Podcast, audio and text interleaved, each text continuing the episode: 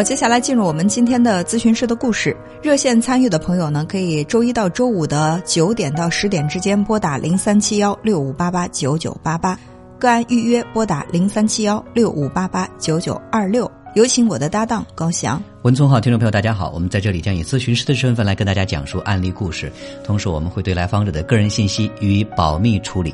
今天我和大家分享的这个案例呢，是一位四十三岁的女性求助者。嗯，她的问题是这样的：她说，我特别想当一个好的后妈，我也一直在做努力，但是。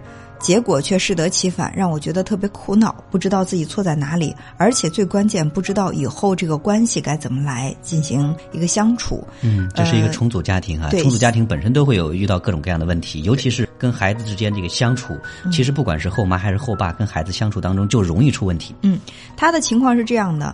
他的儿子今年已经十九岁，读大学了。在八年前，儿子十一岁的时候呢，她和老公离婚，因为当时呢是她的前夫坚决要这个孩子的抚养权，不得已，她就把这个孩子留给老公，然后她自己呢就从这个家庭里出来。再后来呢，她就再婚了。嗯，再婚的时候呢，就正好碰到的这个再婚的丈夫有一个男孩，也是十一岁，就特别的巧。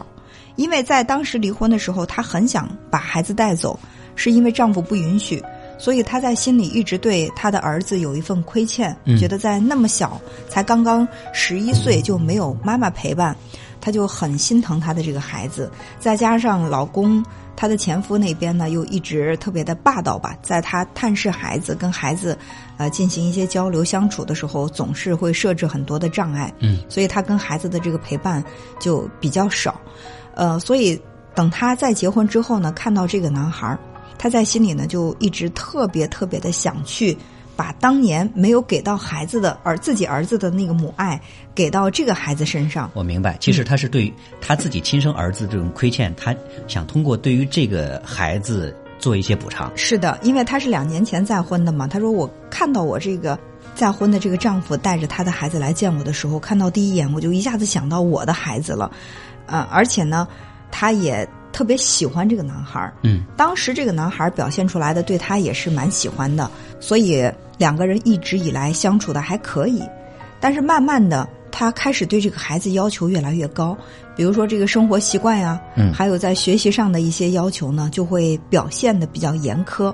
一开始孩子是比较反抗的，但是她再婚的丈夫会比较认同她，说：“哎，你要听这个妈妈的。”呃，妈妈也是为你好哈，就会这样的去劝说孩子。当然，她这个丈夫呢是跟自己的前妻，他们两个也是离异。后来时间长了之后，这个孩子就表现出来的特别的抗拒。然后她的这个丈夫就开始说：“说孩子嘛，你也不要管得那么严，呃，该给他点自由就给他点自由。”她丈夫这样一说，她就觉得特别的委屈。她说：“你看，这是你的孩子，我让他有更好的这种生活习惯、学习习惯，在学习上对他要求的严格一点，不是也是在表现我对你的爱吗？”我们常说的爱屋及乌，不就是因为我给你，我们两个之间的感情深，所以我才更愿意去为这个孩子操劳，不仅仅是在学习生活上对这个孩子管理，而且照顾的也很多，呃，给这个孩子买衣服啊、洗衣服啊，确实像对待自己的亲生孩子一样。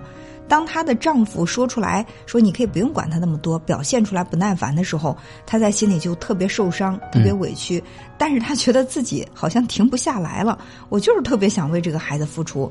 然后有一次，这个孩子考试成绩没有考好，她就把这个孩子批评了一顿。没想到这个小孩呢，可能也快接近于这个青春期了啊！就是因为他们当时结婚的时候，这个孩子是十一岁，现在已经十三岁了，将近青春期了。这孩子一气之下呢，就跑去自己亲妈那儿告状了啊，就说爸爸现在给我找的这个后妈怎么怎么不好，对我特别的严格。他亲妈这样一听呢，就感到特别的愤怒。我想啊，就是一个是前妻，一个是现在的妻子，那我觉得这两个女人之间会有一种微妙的对抗的一种关系啊，尤其是在对。对待自己的孩子，亲妈看到孩子眼泪汪汪的说：“哎，后妈对我不好，她对我特别严格的时候，这个做后妈的肯定会很难控制住情绪，然后呢，就特别的愤怒去指责他。哎，这个时候她其实特别的希望自己的丈夫能够站在自己这边，就是说，这个来求助的这个来访者说，如果说孩子亲妈不知道我是什么样的人，你能不知道吗？我一心在为这个孩子好，你应该去帮我承担，甚至去解释这个事儿。哎，没想到她的这个丈夫也表现出来说，哎，是你有点把这个手伸得太长了，毕竟人家也有亲妈嘛，虽然是判给我咱们在一起生活的，但是。这个问题可以让他亲妈管，你就不用管那么多。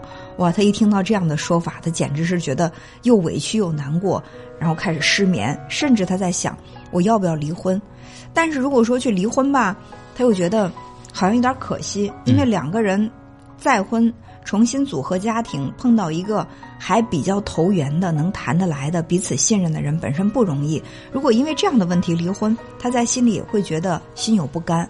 但是不离婚的话，那以后还长着呢。孩子才十三岁，就到孩子十八岁成年，还有这么五年的时间，好几年呢，怎么来相处啊？怎么来对待这个孩子？其实，嗯，不只说，嗯，把这个时间会知道这个五年之后，嗯。孩子以后跟他们相处的时间会更长呢，嗯，所以这以后的时间该怎么来进行处理？我相信对他来说蛮为焦虑的一件事情。当他滔滔不绝的把自己的这个问题啊，就用了很长的时间来描述，当然中间有很多情绪化的一些表达哈，呃，说完了之后，呃，我问他的第一个问题是。我说你现在跟你的亲生儿子的关系怎么样？然后他中间沉默了很长时间。他说：“其实我现在想谈的是我跟我这个后儿子怎么相处。”我说：“但是呢，我们必须要把这个问题连续的看，你跟你的亲生儿子的关系怎么样？”他说：“挺疏远的，因为孩子当时并不理解妈妈为什么要去离这个婚，嗯，可能对他还是存在着一些抱怨。但是现在已经上大一了，所以孩子也谈不上跟他对抗，他也会去看看孩子。”但是孩子跟他表现的是既客气又疏远，反正关系是很不亲密。对这个关系，好像中间不仅仅是不亲密，隔阂还挺大的。嗯，呃，当然这个孩子已经到了十八九岁了，嗯，他觉得再去拉近和这个孩子之间的关系也很困难。他也做过一些尝试，但是效果都不是特别理想。我就说，那有没有这样的一种可能？其实你去关心你现在的这个。小儿子啊，就是你现在这任丈夫他的孩子。虽然你不是亲妈，是后妈，你特别想做一个好后妈。我觉得这个表达很准确。你不是在真正的发自内心的，我特别想去看到我的孩子如何如何好。就是你把自己沉浸在好妈妈这个角色当中，嗯，你想努力的去做好好妈妈这个角色。因为当时离婚，你离开了那个家，嗯，你的前夫。不让你看孩子，不让你跟孩子相处，所以好妈妈这个角色在你的亲生儿子那边是落空了。现在有一个补偿，有一个替代，当他出现的时候，你就是情绪饱满的。热情的要投入到这个角色当中，对，你要做好这个好妈妈。是，所以从开头我们都听到了一个词儿哈，他觉得对于孩子有亏欠，嗯，对于自己亲生儿子的亏欠，所以说他会把这种情绪情感会转而投注到另外一个男孩子的身上，就是他后来这个小儿子身上。这其实这个补偿的心理是特别明显的，而且这个补偿呢，在我们看来是确实有点用力过猛。嗯，就是他特别想要去扮演好那个后妈那个角色，所以说他就会在好像是在用尽全力的说为这个孩子好。嗯但是我不知道他有没有发现，现在这个结果是不仅仅说他这个小儿子反对他，连她的丈夫也反对他，当然也包括说他这个小儿子的亲生妈妈。其实你看，他跟所有的人都站在了对立面。我不知道他从现在这个格局当中有没有发现说他自己在哪些方面是不是真的要做错了？嗯，其实我觉得这个问题我们。暂且不用这个对和错去评判，因为这个可能对他来说呢，会形成比较大的一种焦虑啊！我付出这么多，我还错了。其实我们先去探索，他这么做，他是为了满足自己什么样的心理需求？其实这个做法是孩子真正想要的，或者说是她现任的丈夫需要她去做的，还是说这个孩子的妈妈想要他去这么做的？再或者说是他自己想做的？嗯，就是是到底是在满足谁的需求呢？如果是为了满足我的需求，我做到的这些事情，周围的人都不领情，那么如果是这样的话，我的这个行为其实是可以停止的。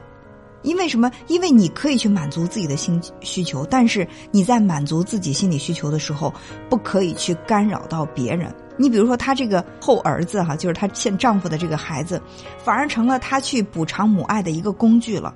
他没有把他当做是一个人。我从人性的角度，我真正的知道这个孩子需要的是什么。反正我觉得他需要更好的这个学习习惯。更好的学习成绩，更好的生活习惯，我认为你需要这些，所以我要在这些方面去很生硬的训练你，哪怕你心里不乐意，你不舒服，你接受不了，不可以，你必须要去这样做。我是在为你好，其实你真的是在为他好，还是在满足哎我这个做妈妈的一种强烈的一种心理需求，满足我心理上的那个亏缺。对，那个看起来说对孩子的要求严苛。当然，这我觉得也可以把它称之为是我们刚才所提到的对于儿子的过度补偿的另外一种表现形式。好像我就是用这种方式去表达我对于呃你的爱，我表达我要尽母亲这样一个。责任，但是其实，在他对孩子进行要求严苛的时候，无形之中是严重破坏了他跟孩子之间的关系。当关系不在的时候，你再说什么，你再做什么，往往都是无效的，甚至说是反面的。刚开始的时候，他跟这个孩子之间的关系还是不错的。那后来为什么导致了这个关系的破裂？仅仅是因为他在为孩子好吗？啊，我觉得你要为别人好的话，最起码是让他能够感觉到这种好。如果对方感觉不到好，甚至觉得这是一种负担和伤害，那么这个好可能他真的只是在你的这个角度所谓的好，对他来说并不是。嗯，那还有一点呢，就是他问到以后该怎么来去相处这个关系，我觉得是这样的，就是当我们想去向别人奉献什么的时候，我们一定要有一个提前的行为，就是要问对方你需要吗？对，对吧？说孩子，你渴了吗？渴了倒杯水。你饿了吗？饿了给给你来，呃，做份饭。嗯，这就是我们如果说真是为孩子好的话，是一定要满足到孩子此时此刻的内心需求。对，如果说你在学习上最近比较困难，就是需要不要我们来共同努力，帮着你调整一下你的这个学习，就是一定要得到对方的确认，我们再去为对方付出，而不是说在对方一味拒绝的时候，你强行的要把你认为好的东西塞给他。那别说是这。后儿子了，就是亲生儿子，可能这中间的问题也会很大，尤其在青春期。我们为什么看到那么多的妈妈、爸爸跟孩子在青春期的时候会成为一种对立的关系？就是一方不要，另外一方要强塞。你，我觉得你需要，对方说我不需要，你怎么不需要？我就认为你是需要的。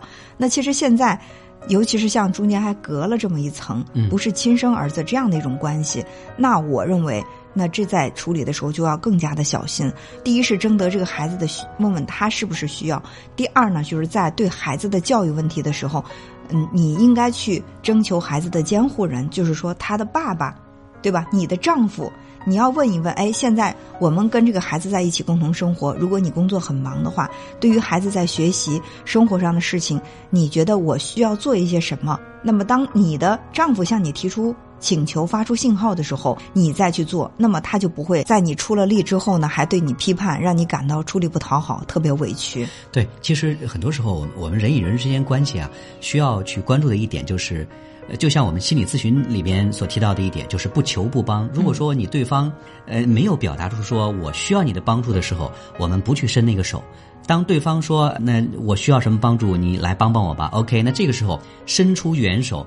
恰到好处的去帮助到对方，这其实是比较好的一种人际关系的相处方式。还有最关键的一点，我觉得这位女士应该花更多的精力去修复她和她亲生儿子之间的关系。这这是一个根本啊！很多时候，她跟她现在的小儿子之间这个关系造成的所谓的这种伤痕，原因都是来自于说，因为对于自己亲生儿子当初的那种遗憾、那种亏欠，就那种后悔，就那种想要补偿的心理所导致的现在的局面。嗯。